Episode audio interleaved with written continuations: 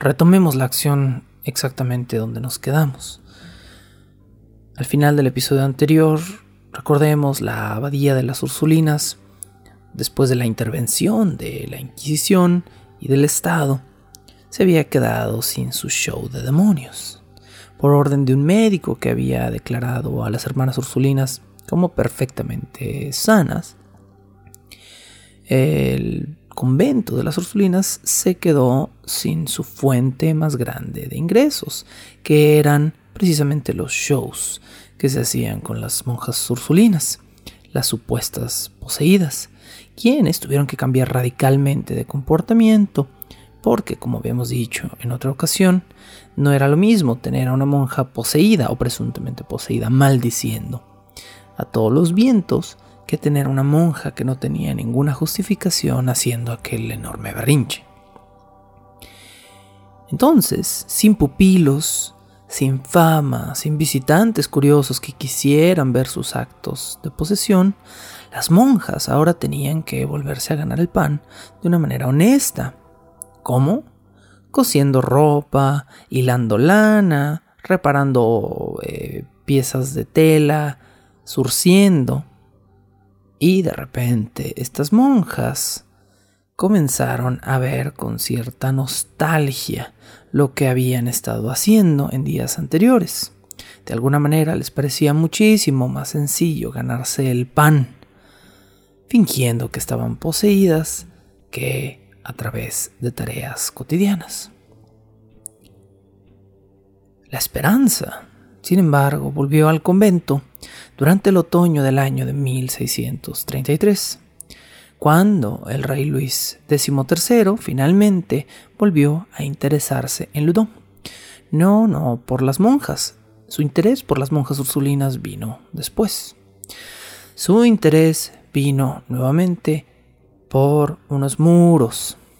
Sí, ¿Recuerdan esos muros eh, por los cuales hubo una enorme discusión en Ludón entre los protestantes y los católicos? Muros en los cuales eh, había un enorme interés político y religioso. Bueno, pues esos muros seguían siendo un tema de debate. Había gente en los altos mandos de la Francia de 1633 que querían esos muros en Ludón derribados, esos muros que tenían de alguna manera una carga política y social fuerte. Si Ludón estaba lleno de protestantes que no respetaban el fervor católico del rey Luis XIII, entonces serían castigados.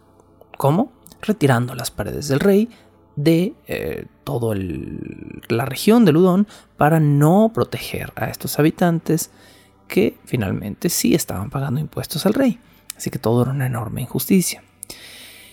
Luis XIII decidió colocar en el tablero de juego a quien se convertiría en el último gran enemigo de Urbain Grandier.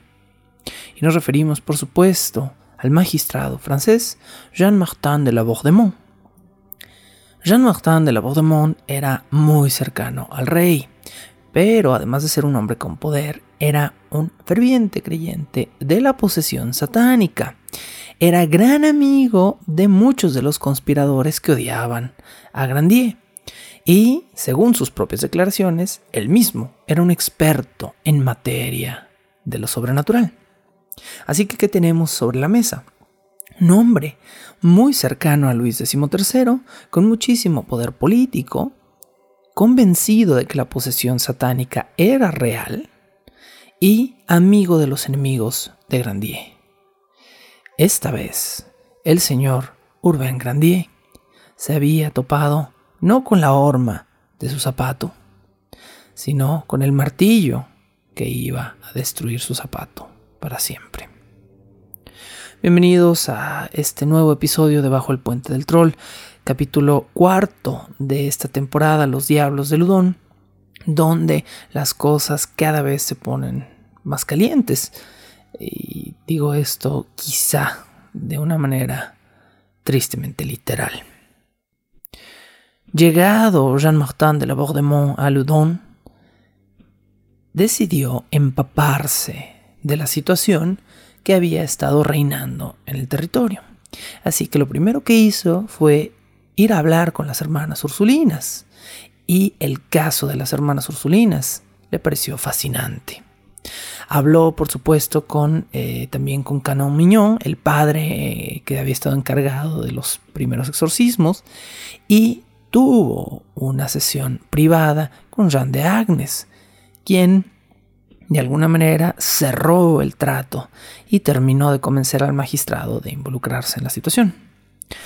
La Baudemont, fuera aquello o no una farsa, estaba convencido de que las monjas estaban realmente poseídas y no pasó muchísimo tiempo ni necesitó mucho convencimiento para aceptar como hecho que Grandier era responsable de las posesiones. Urbain Grandier era el mismo hombre, por cierto, que él recordaba se había opuesto a el ambicioso proyecto de demolición de las paredes del rey. Mm. De repente tenemos un enorme motivo monetario, social y político, mezclado con un caso de posesión demoníaca. La Bordemont se predispuso inmediatamente para odiar y convertir en su enemigo número uno a Urbain Grandier.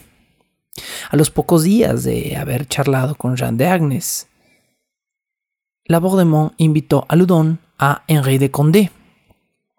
Henri de Condé era un príncipe, sangre real, pues directamente ahí, y era un mm, digamos que como príncipe, las únicas dos cosas que lo hacían famoso es que tenía sangre real y que era un conocido sodomita, o sea, es decir, pues eh, era homosexual y armaba unas orgías enormes y pues era como uno de estos aristócratas decadentes, ¿no? Que son casi un cliché del siglo XVII.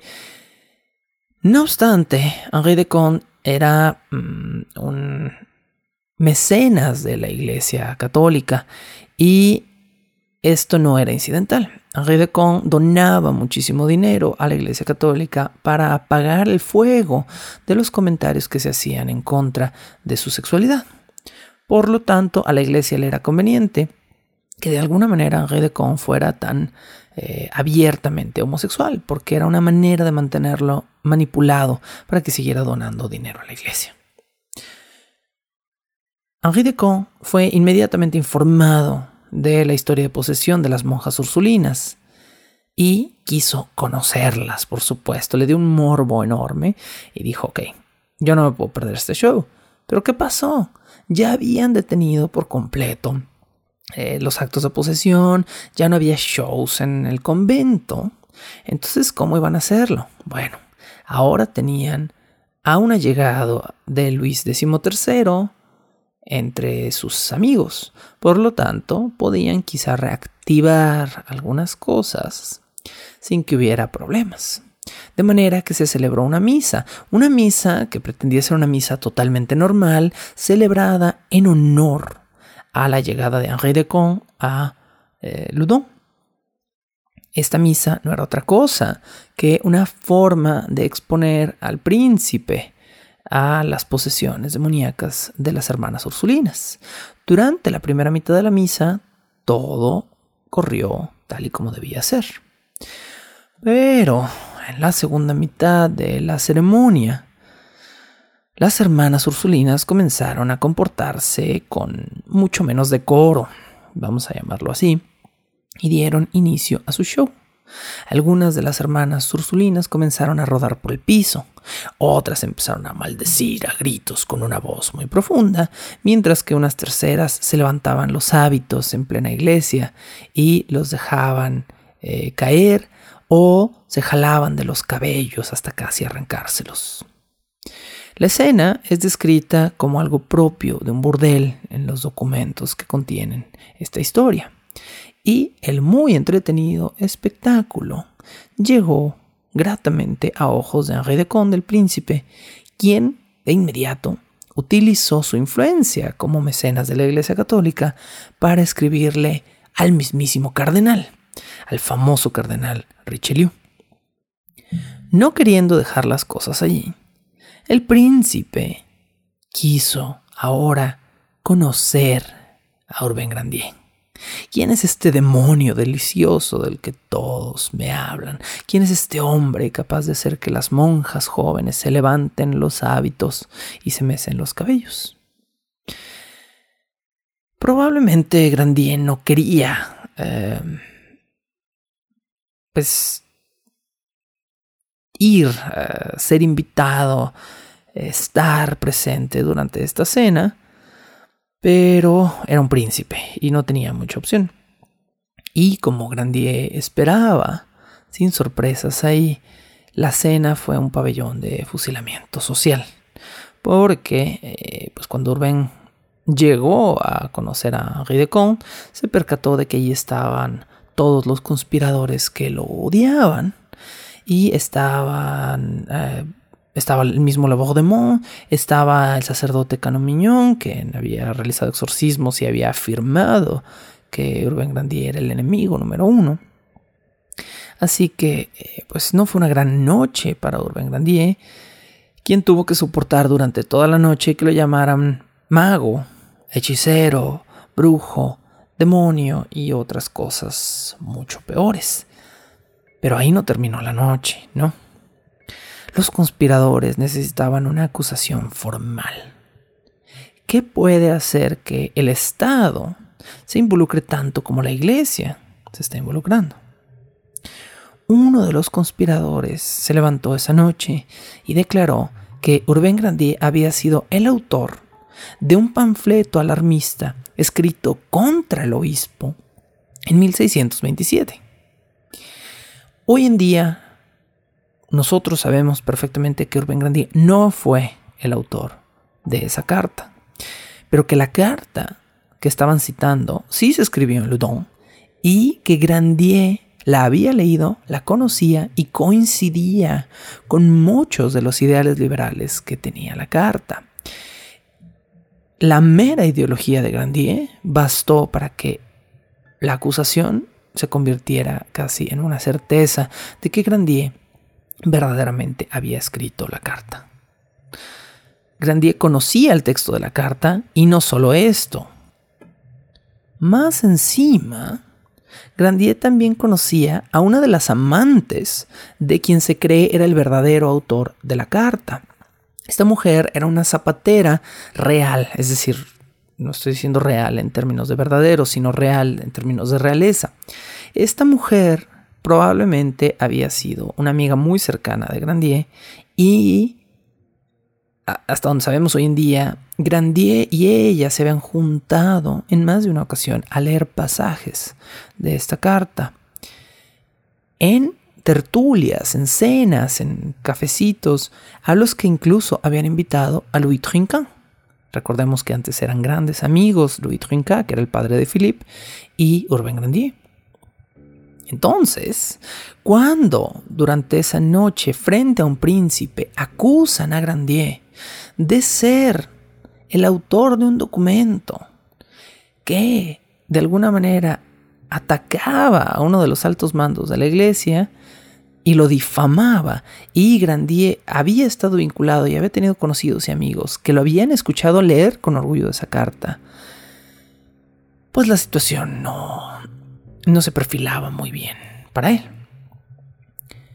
No obstante, durante la cena ocurrió algo curioso, algo propio de una serpiente de lengua bífida. La Bordemont, quien había comenzado todo este caos, salió al quite en medio de toda esta cena donde estaban acusando a Grandier y se nombró su aliado. Le juró amistad, brindó a su salud y al día siguiente partió para Chillon, donde continuó investigando las minutas de los exorcismos de Barre que tanto lo intrigaban. La Mont hizo esto como un movimiento vil. Sepámoslo de una vez. No hay misterio en esto. La Mont se hizo pasar por un amigo del párroco para ganarse de alguna manera su confianza en un momento donde todo el mundo lo atacaba. No obstante, tengamos muy presente que toda la gente que estaba atacando a Grandier esa noche lo estaba haciendo por orden y por gusto de la Mont. Inmediatamente después de haber visitado Chinon, la Mont fue a contarle a Luis XIII todo, absolutamente todo, sobre los exorcismos que había visto. Y recordemos que el rey Luis XIII era también un creyente, eh, pues era un católico y creía en los demonios y creía en los espíritus. Y Luis, Luis XIII mandó de inmediato recursos y dinero a Ludón para que comenzara un proceso oficial, inquisitorial, en el cual se hiciera pagar a Orben Grandier. ¿Y quién puso el clavo final sobre el ataúd de Grandier? Bueno, su enemigo jurado, su enemigo desde hace muchos años, el cardenal Richelieu. La Mont consiguió una orden firmada por el cardenal Richelieu que le daba permiso de conducir un proceso inquisitorial contra Rubén Grandier, quien, recordemos, años atrás, cuando Richelieu solo era un obispo en Luzón, ya había rozado con Richelieu. Entonces, básicamente el único error de Grandier a lo largo de toda su vida fue haberle caído mal a mucha gente. Sí, sí hizo cosas malas, Grandier. Sí hizo cosas despreciables. Era un hombre diferente en una época donde ser diferente te podía costar la vida. Y para su infortunio se hizo de muchísimos, muchísimos enemigos poderosos. Bajo el puente del troll.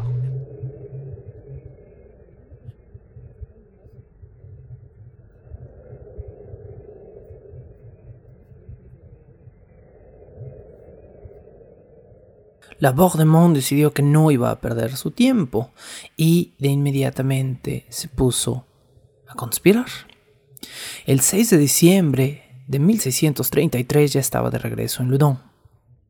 Se instaló en una casa sin marcas, manteniendo en secreto su ubicación, y de inmediato mandó llamar al jefe de la policía de Loudon, un hombre llamado Guillaume Aubin.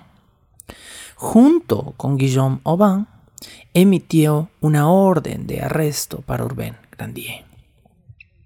A Guillaume le agradaba Grandier y se negó en un principio a aprenderlo, pero tenía que seguir las órdenes de la Bordemont, quien venía no solo con un mandato directo del rey, sino con una carta inquisitorial de parte del cardenal Richelieu. Así que Guillaume Aubin hizo lo que pudo, podemos decir. Una noche antes del arresto oficial de Urbain Grandier, habló con él en secreto y le dijo, mañana serás arrestado, vete de aquí y no vuelvas, y yo voy a fingir que no sé dónde estás. Nobles y buenas intenciones, por supuesto, de parte de Guillaume Aubin, pero también nobles ingenuas intenciones de parte de Grandier hicieron que el párroco contestara que no, que no tenía nada que temer, que la verdad de Dios lo avalaría y que no tenía por qué salir huyendo si él era perfectamente inocente. De manera que Grandier se negó a escapar y este quizá fue su último momento de libertad. A la mañana siguiente, las autoridades de Ludon arrestaron nuevamente a Grandier. Recordemos que ya había pasado algunos meses previamente en prisión. Mesmin, Trinca, Moño y Menot, es decir, todos los conspiradores que quedaban contra Grandier, estuvieron presentes durante su arresto y lo acompañaron hasta el castillo de Angers. Los libros de Grandier fueron inmediatamente revisados y confiscados. Y los inquisidores, ahora inquisidores oficiales enviados por el rey y por el cardenal, encontraron suficiente material, digamos, liberal en su biblioteca como para comenzar un proceso de condena. Aunque lamentablemente los enemigos del párroco no encontraron, como sí pensaban que iban a encontrar, una copia de las artes negras, al menos sí encontraron una copia del tratado sobre el celibato sacerdotal que Grandier le había escrito y dedicado a su querida Madame de Bru. Recordemos de episodios anteriores que Grandier era un sacerdote que creía que los párrocos, los sacerdotes, no debían ser célibes, que debían casarse, que debían mantener relaciones humanas para poder ser consejeros. Bueno, eh, honestamente no es un mal punto, si me lo preguntan, pero esto fue condenatorio para Grandier. Grandier entonces le había escrito a su querida y no oficial esposa, Madame de Bru, una carta donde él hacía una propuesta sobre un sacerdocio sin celibato. Y al encontrar este documento, pues los inquisidores tuvieron un arma argumental contra Grandier. La se encargó de comenzar a redactar todo chisme, radiopasillo, dicho y hecho del caso de Grandier. Mientras tanto, la otra persona que estaba escribiendo mucho era la madre de Urbain Grandier. La madre de Grandier, que ya era una mujer mayor, decidió escribir una serie de quejas formales contra los inquisidores que estaban comenzando a armar un caso contra su hijo. La madre de Grandier primero le escribió a los inquisidores y los inquisidores muy cruelmente simplemente desechaban los documentos minutos después de que la señora se los había dado. En enero de 1634, la mamá de Grandier dio aviso de que apelaría oficialmente el caso de su hijo frente al Parlamento de, París. Y este hecho sí llamó la atención de la Bordemont. La Bordemont no podía permitirse perder a Grandier. No podía permitirse que lo liberaran otra vez, de alguna manera. Así que Ahora sí, la mamá de Grandier se convirtió en una amenaza. Afortunadamente no hicieron nada turbio contra la mamá de Grandier, pero en marzo de 1634, por petición de la Bordemont, el cardenal Richelieu volvió a hablar con el rey Luis XIII y le dijo que los diablos de Ludon estaban comenzando a contraatacar y que ahora se iban a mover contra él y contra la iglesia y que solo apretando los engranajes de la justicia contra el malvado hechicero Grandier podrían detener al demonio. De manera que si el rey permitía que la madre de Grandier apelara al Parlamento de París, probablemente Grandier, el gran brujo, el gran mago, iba a salir libre por su poder demoníaco. De manera que el mismísimo rey Luis XIII se encargó de invalidar cualquier apelación de Grandier al caso y eliminó por completo cualquier contacto de Ludon con el Parlamento de París. Ahora sí, con poder ilimitado concedido por el cardenal y por el rey, los conspiradores tenían camino libre para comenzar un proceso inquisitorial que por lo general significa un caso de tortura rodeado de un teatro del absurdo. Por órdenes de la Bordemont, se trasladó a Grandier a un ático muy pequeño en casa de Canon Mignon, el sacerdote, uno de los sacerdotes que antes habían realizado los exorcismos, recordemos. El ático se modificó, se pusieron barrotes en la puerta y en la chimenea del mismo, se agregaron pernos a las cerraduras, se agregaron eh, o se cerraron con ladrillo o con barrotes de metal todas las ventanas. Y bajo una escolta militar, allí se movió a Grandier, a sus nuevos aposentos que también serían sus últimos aposentos. En este ático, Grandier no tenía ni cama ni baño. Dormía sobre una pila de paja mientras era observado por carceleros a través de los recién instalados barrotes de la puerta del ático. Y los carceleros, cuando alguien iba a verlos, inventaban todo tipo de cosas. Decían que el párroco había levitado o orado o hecho rituales oscuros dentro de su celda, cuando por supuesto todo esto era falso. No obstante, la Bordemont decidió anexar todos estos testimonios de los eh, celadores a los 17 testimonios dados por las monjas ursulinas y formar con esto un archivo para aplastar por completo a Urbain Grandier. ¿Por qué la Bordemont quería aplastar a Grandier? ¿Porque era un demonio? ¿Porque realmente creía que era un mago? Bueno, una parte de la historia nos dice que sí. Pero la otra parte, la más lógica y la más probable, nos dice que la voz de Mont solo quería aplastar a Grandier porque era el opositor número uno de la destrucción de las paredes reales en un proceso legal y social que al rey y a ellos les convenía.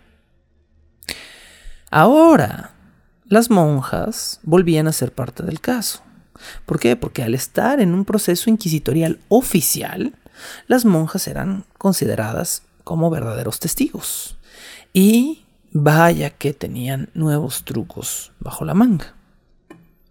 Estas monjas ursulinas en 1634 se convertirían en las madres, valga, de los primeros trucos después utilizados por los espiritistas en el distrito quemado para convencer al mundo entero de que el espíritu o de que los espíritus eran reales. Si recuerdan de la temporada Halloween en primavera, durante, eh, digamos, una, buena parte del siglo XIX en un territorio cercano a Nueva York, hubo un resurgimiento, un renacimiento de una serie de prácticas espiritistas que dominaron casi durante 50 años un mercado religioso nuevo.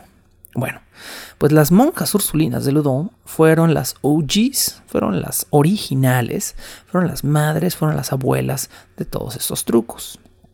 ¿Cuál era el paquete de trucos? Convulsiones, obscenidades, palabras aparentemente en otros idiomas, movimientos involuntarios que ellas juraban no podían controlar y por supuesto todo el resto de la parafernalia de cosas que ya habían hecho antes, eh, dedos en la boca, levantarse la ropa. Mientras más lascivo, mientras más sexual fuera el espectáculo, mejor para atraer a los pobladores de Ludón y hacerlos interesarse nuevamente en este caso. Que le convenía a todo Ludón porque iba a fomentar turismo y comercio. Y la verdad es que funcionó. Para 1634, después de meses de, digamos, sequía monetaria en Ludon, comenzó a florecer un nuevo turismo gracias a las hermanas Ursulinas, quienes por su parte, por cierto, también estaban haciendo un nuevo negocio con su reposesión demoníaca. ¿Por qué? Porque ahora ya no tenían que remendar chambritas, ni hacer trabajitos de costura, porque estaban recibiendo dinero de los arcones de un rey que estaba preocupado por un ataque diabólico y que era lo suficientemente supersticioso como para convencer a otros de que las pobres monjas ursulinas realmente estaban poseídas, realmente habían sido engatusadas por el mago Urbain Grandier y necesitaban dinero. Según la mitología cristiana, bajo la comanda de un sacerdote, un diablo, un demonio, está obligado a decir la verdad. ¿Por qué digo esto? Bueno, la amalgama entre las monjas ursulinas con su nuevo acto y los inquisidores oficiales enviados por el cardenal a nombre del rey, se iba a beneficiar de este pequeño detalle legal, o supersticioso, más bien. Entonces, para los inquisidores resultaba muy conveniente admitir como una opinión, testimonio legal y certificado cualquier cosa dicha por un presunto poseído frente a un sacerdote. Más encima, mientras más virtuoso fuera el poseído, se cree entre los católicos, más fuerte es el diablo que lo posee. Esto es parte de una mitología que está vinculada con todos los santos y todos los mártires, ¿no? Eh, mientras más grande el santo, más grande el demonio que lo ataca, ¿no? Esto es parte del mito. ¿Por qué? Es un eh, es una herramienta de manipulación eclesiástica de tú sufre, al cabo va a ser bueno. Tú sufre y a posteriori se te va a pagar. Pero acepta que debes de sufrir y no busques salir de tu sufrimiento. Entonces, mientras más virtuosa es la persona, más grande el diablo y más importante su testimonio. Por lo tanto, cualquier cosa que dijera la hermana Jeanne de Agnes, la más santa, la más grande, la más devota de todas las hermanas ursulinas, sería determinante en el caso contra Grandier. Por supuesto que todos estos testimonios diabólicos que se dieron a puerta cerrada frente a la Bourdemont fueron fabricados por la Bourdemont a su necesidad. Mediante ellos, la Bourdemont descubría, entre comillas, cualquier cosa que quisiera de Grandier. Y fue a través de estos testimonios que un día la Bourdemont salió de un pequeño cuarto de interrogación y dijo Grandier no solo es un poderosísimo brujo. Oh, no, no, no. Es el obispo, es el sacerdote mayor de una antigua religión pagana sin nombre que está tomando control de todas las monjas de este pueblo. Otra monja, en una confesión escrita por la voz de Mont, presuntamente relató que se había prostituido con el párroco por orden del mismísimo Satanás y que Grandier le había ofrecido un lugar en la corte del infierno. Esto, por supuesto, para total desconocimiento de Grandier, quien ni siquiera conocía a la chica que lo estaba acusando. Los exorcistas seguían buscando marcas. ¿Por qué? Porque tener testimonios no era suficiente. Tres cosas se necesitan para una, digamos, eh, para lograr, para, marcar como exitoso un proceso inquisitorial. Testimonios, que podían venir de casi cualquier lugar, marcas en el cuerpo del acusado y finalmente una confesión firmada. Teniendo esta triada, esta trifecta perfecta de, cosas, entonces los inquisidores ahora sí pueden muy tranquilamente matar a un ser humano.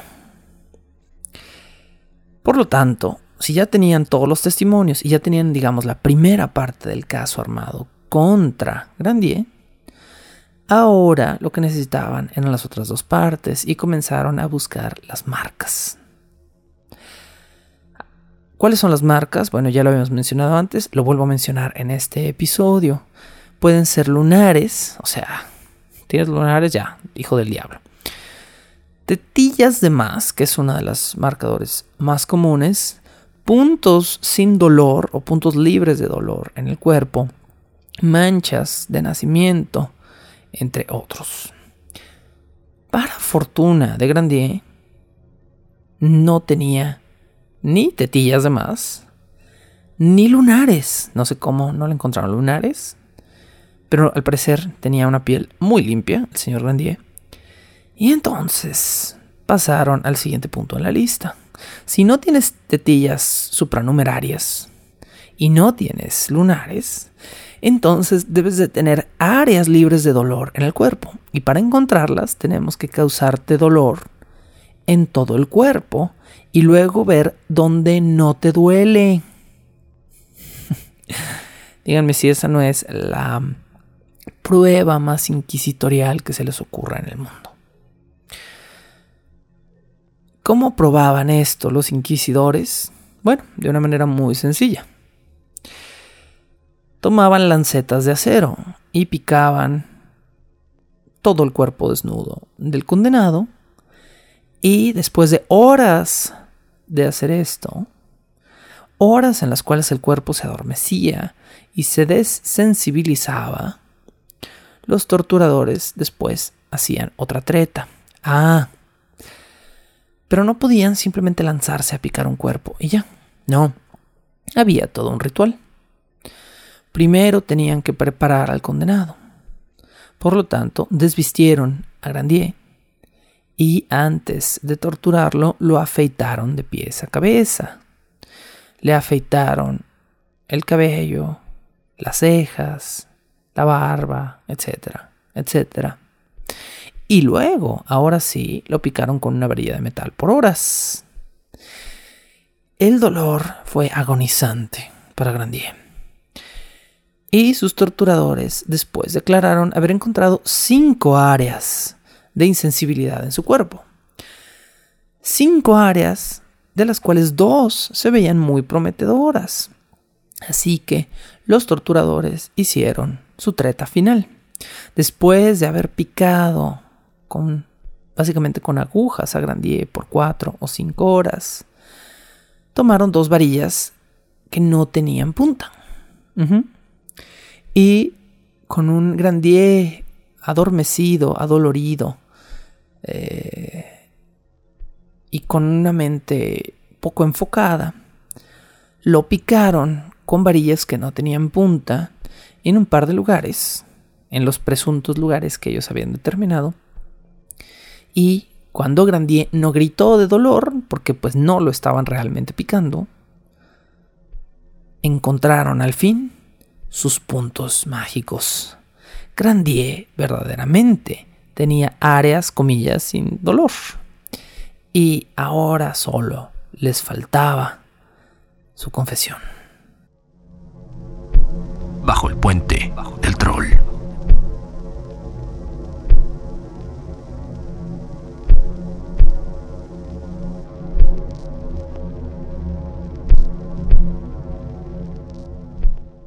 Para arrancar la confesión de Aubin Grandier, los conspiradores producirían varios manuscritos que, pues, por supuesto, eh, serían mostrados como presuntos contratos diabólicos firmados por Urbain Grandier.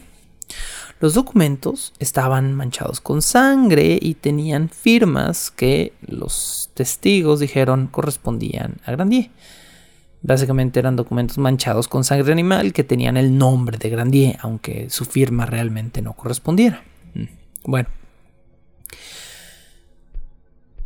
Otros documentos que se mostraron en las sesiones fueron eh, manuscritos en compañía de semillas de naranja o de tiras de paja, que eran habituales ofrendas para los demonios.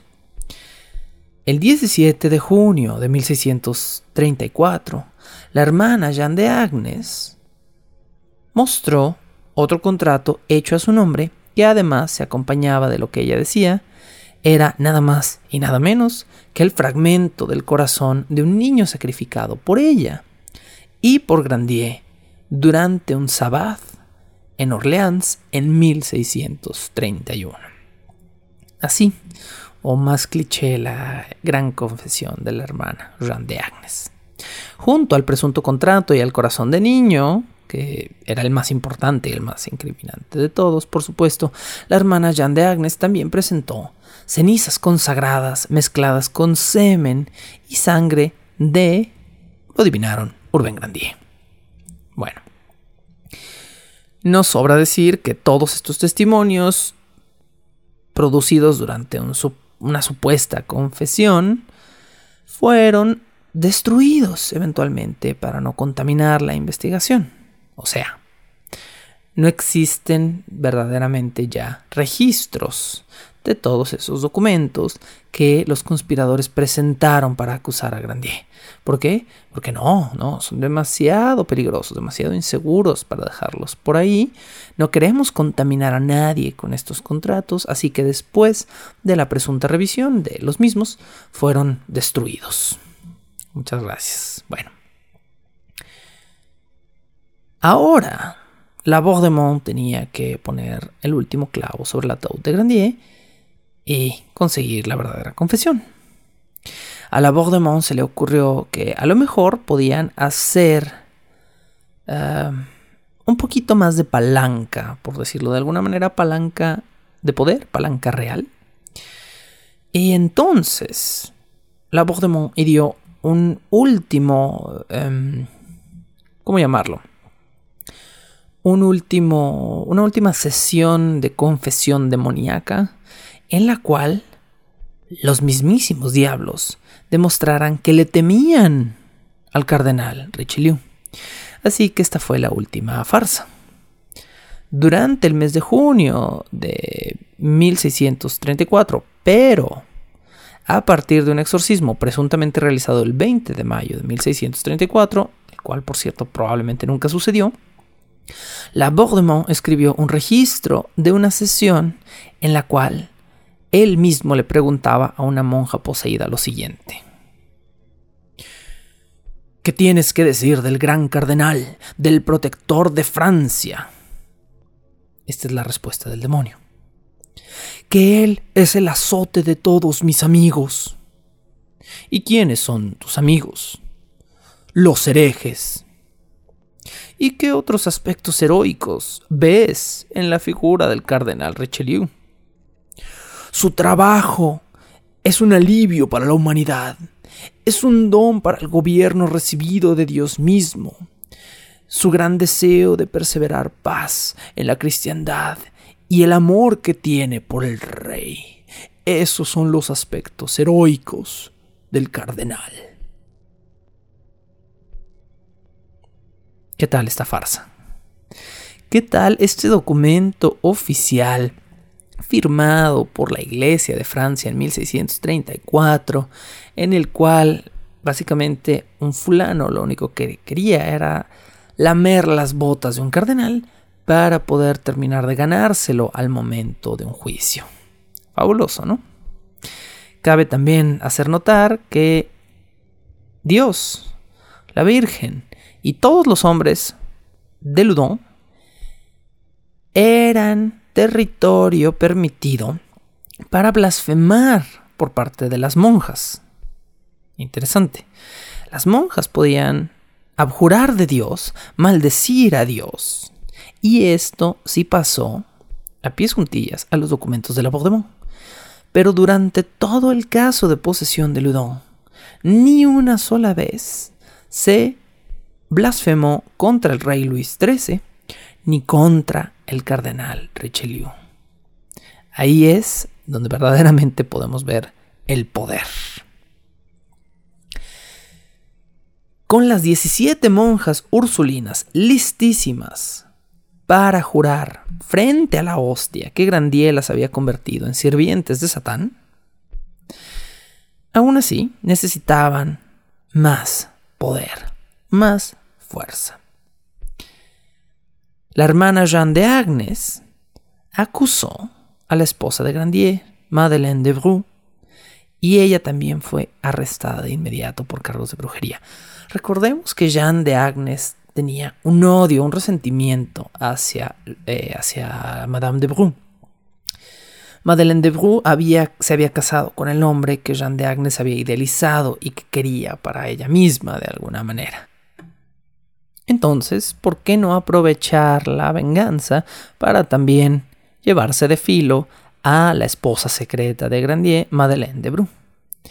Afortunadamente, Madeleine de Bru, quien recordemos había heredado una enorme fortuna de su padre, quien había muerto cuando ella era muy joven, tenía suficiente dinero y conexiones para salir libre bajo fianza. Aunque fue arrestada gracias al testimonio de Jean de Agnes, Madame de Bru fue liberada muy pronto y se alejó del juicio de Grandier, aunque las autoridades volverían a aprenderla. A Le Bordemont se le aconsejó mejor dejar en paz a Madeleine de Bou. Incluso después de su segundo arresto, era una figura demasiado, comillas, humana para cargarle la mano. De manera que el propio Labordemont defendió a Madeleine de Brun en frente de la hermana Jeanne de Agnes cuando se le estaba acusando por segunda o tercera vez de haber sido una hereje. Una cosa, frente a los ojos del pueblo, era acusar al diablo de Urbain Grandier, quien era un hombre, pues, dudoso, por lo menos, que una mujer respetable y adinerada, cuyo padre todo el pueblo había querido. A la señora de Bru entonces se le aconsejó tomar el hábito. La Mon habló con ella y le dijo, mira, te van a estar echando bronca, yo no quiero bronquearme contigo por tu abolengo y tu dinero, métete a un convento, toma los hábitos, aléjate de Grandier y del juicio y nosotros prometemos dejarte en paz. Mm, ok. Mientras tanto, Grandier seguía lidiando con las cosas habituales. Monjas poseídas que maldecían, documentos falsos, testimonios de cómo él había hecho algo muy malo en un sabbat y sobre cómo estaba ahora distribuyendo enormes cantidades de esperma mágico. Sí, lo escuchó usted bien. Esperma mágico entre todas las hijas de Ludón. Incluso, incluso desde su prisión. O sea, no importaba que la Inquisición ya lo tuviera preso. Por alguna razón, de alguna manera, Urbain Grandier seguía esparciendo su esperma demoníaco por todo Ludón y atacando, sexualizando y quizá hasta embarazando a las pobres muchachitas inocentes de Ludón. El 2 de julio de 1634, un exasperado comisionado de la policía emitió una proclama en contra de el juicio mismo. Eh, en otras palabras, las autoridades legales de Ludón se estaban empezando a, a cansar del poder eclesiástico que estaba empezando a regir en su pueblo y de que todo esto se estuviera convirtiendo en una farsa a tal gran escala que todas las vidas de todas las personas de Ludón de alguna manera estaban vinculadas con, con una charada, una farsa absurda. Entonces, la misma policía puso una queja frente a la Inquisición diciendo, ¿saben qué? Ya, ya bájenle a las posesiones en público, a, los, a las historias ridículas, ya tienen a su acusado, ya tienen todo, pero la vida en Ludón no va a girar en torno a esto. A pesar de que los testimonios de las monjas ursulinas eran muy importantes, ahora por decreto de la policía tenían que detenerse o por lo menos ser menos mm, públicas. Y esto decepcionó a muchos de los habitantes de Ludón, quienes estaban muy entretenidos por el espectáculo. Pero mientras el circo siga y el pan fluya, el pueblo está contento. ¿Qué era mejor que la promesa de más posesiones de jóvenes monjas sexualizadas que una ejecución? Una ejecución en 1634 era tan atractiva como un show de teatro gratuito. Hasta la primera semana de agosto de 1634, Grandier realmente creyó, estaba convencido de que un día alguien iba a ir a su celda, le iba a pedir una disculpa, lo iban a liberar otra vez porque ya había estado preso en años anteriores y iban a declarar que toda la farsa absurda que habían hecho ya no tenía validez. Pero Grandier estaba totalmente equivocado. Solo una cosa era cierta, una cosa. Mientras lo llevaban a su ático otra vez para mantenerlo nuevamente encerrado por meses, con la posibilidad de liberarlo solo para ejecutarlo. La única cosa que Grandier tenía en su cabeza como una certeza es que él realmente no era culpable de ninguna de las acusaciones reales por las cuales lo habían mantenido en prisión. Grandier le escribiría una carta al rey en la cual le recordaba cómo durante sus años de novicio él se había enterado de que habían quemado a un hermano suyo, no, no un hermano de sangre, un hermano digamos, religioso a un monje joven que había sido acusado de brujería. Esa carta, por supuesto, jamás llegó a ojos de Luis XIII, pero fue un ejercicio que a Grandier lo llenó de terror. Fue a partir de que Grandier escribió esa carta al rey que él cayó en cuenta que su prisión era de por vida y que esa vida iba a ser muy corta. Desde el momento en el que Grandier redactó la carta en la cual él relataba cómo él recordaba cuando era novicio, él había sabido de un joven hermano jesuita que habían quemado vivo. Grandier comenzó a llorar todos los días desde su celda. Según sus captores, lloraba a todas horas hasta quedarse dormido. Se volvió asustadizo. Lloraba y el propio eco de sus gritos o de sus gemidos lo espantaba por las noches, o tenía pesadillas y se despertaba temblando o gritando en su cama de paja. Al fin, llegó el día de su primera sentencia, el día 18 de agosto de 1634. A las 5 de la mañana, la puerta de la celda de Urbain Grandier se abrió de par en par. Urbain salió desnudo y desnutrido, con prisa, para ser preparado para su proceso. A las 7 de la mañana, su carcelero, un hombre apellidado Bontemps, llevó al párroco al convento de los carmelitas. Allí se habían reunido varios jueces. Grandier causó una fuerte impresión empática durante el proceso. No solo se veía desgastado, eh, también fue lo más elocuente que pudo, se mostró amable y trató de dialogar con los jueces, con los testigos y con todos los presentes de la forma más cordial y más racional posible. Cuando Grandier terminó su testimonio, el padre tranquil pasó a dar un nuevo testimonio en el cual le aseguraba a todo el mundo que Grandier estaba poseído por el mismísimo espíritu de Satán y que esa elocuencia verdaderamente provenía de los ardides del demonio para engañar con sus palabras a la gente.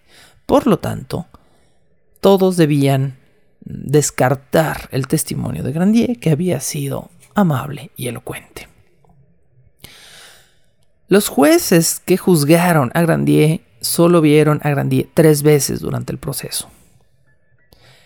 Tan rápido como pudieron, determinaron que Grandier debía ser sometido a un nuevo interrogatorio. ¿Por qué? Porque todavía no tenían la confesión final. Tenían las marcas, tenían los testimonios, pero ¿dónde estaba la confesión? ¿Dónde estaba el poder de Dios frente a un acusado que debía doblegarse ante ese poder?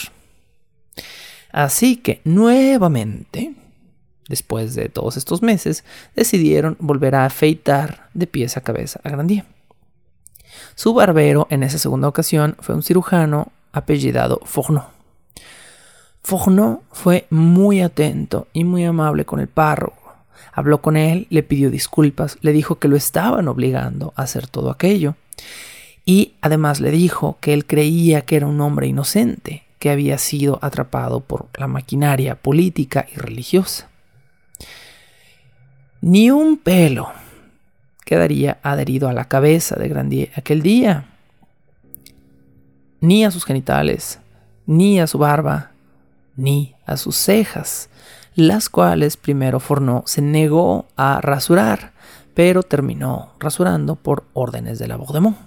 La Bordemont obligó a Fornó a, eh, a quitarle por completo, a afeitarle por completo las cejas a Grandier, dejándolo con una apariencia muy extraña para su siguiente juicio.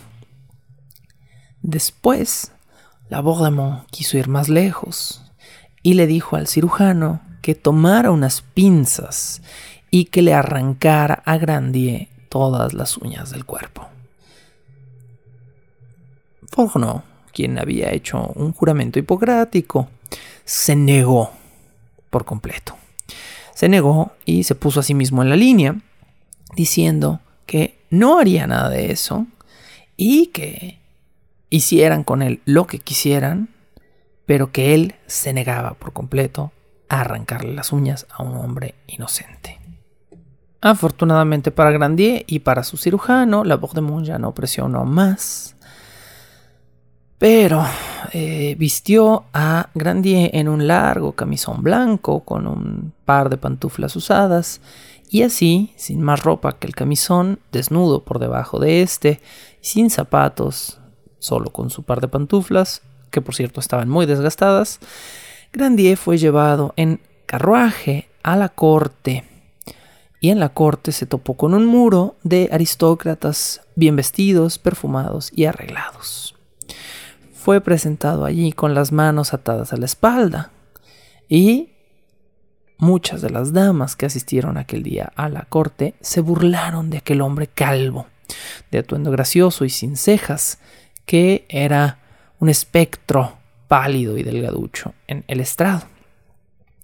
El veredicto final contra Grandier fue veloz y fatal. Y solo después de haber encontrado un veredicto, a Grandier se le permitió dar un testimonio frente a su condena. Las siguientes son palabras tomadas del registro del juicio de Urbain Grandier. Mis señores, llamo a Dios Padre, a su Hijo y al Espíritu a ser mis testigos, junto con la Virgen, que en este momento es mi única abogada, de que nunca he sido un hechicero. Jamás cometí sacrilegio alguno, ni conocí magia distinta de la magia de las Santas Escrituras que siempre he predicado. Adoro al Salvador y rezo para que me acompañe en el mérito de la sangre de su pasión. Luego de este breve discurso, Grandier examinó las caras de los hombres que lo acusaban y vio que ni una sola de sus palabras había causado impacto en ellos. No había esperanza, a nadie le importaba. O quizás sí. En el último momento, antes de que lo sacaran de la corte, o más bien de que la Bordemont vaciara la corte para empezar un nuevo teatro, Grandier se dio cuenta de que entre el público estaban allí todos los conspiradores que lo habían acusado originalmente, incluido su mejor amigo o su antes mejor amigo, y cayó en cuenta de que todos estaban llorando. Este es un buen punto para hacer una pausa y cerrar el episodio de hoy. Por supuesto que las cosas cada vez se perfilan más mal para Grandier y por supuesto que el final de esta historia será tan apoteótico y oscuro como se ha perfilado en todos estos capítulos. Muchísimas gracias como siempre por escuchar. Esto fue Bajo el Puente del Troll y ojalá escuchen mi voz la próxima semana para saber cuál fue el destino del párroco Urbain Grandier. La locución, la producción y la música original de este programa son creadas por Sergio Vicencio. Ve a patreon.com diagonal Sergio Vicencio y apoya este podcast para obtener horas de contenido adicional. ¿Quieres comisionar cápsulas, episodios o incluso temporadas completas o comprar contenido digital debajo del puente del troll? Ve a coffee.com diagonal Sergio Vicencio y encárgate de decirme qué hacer. Es coffee, k o ficom diagonal Sergio Vicencio. Búscame como arroba recuadro blanco en Twitter e Instagram o como Sergio Vicencio en YouTube para darme tu opinión sobre este podcast.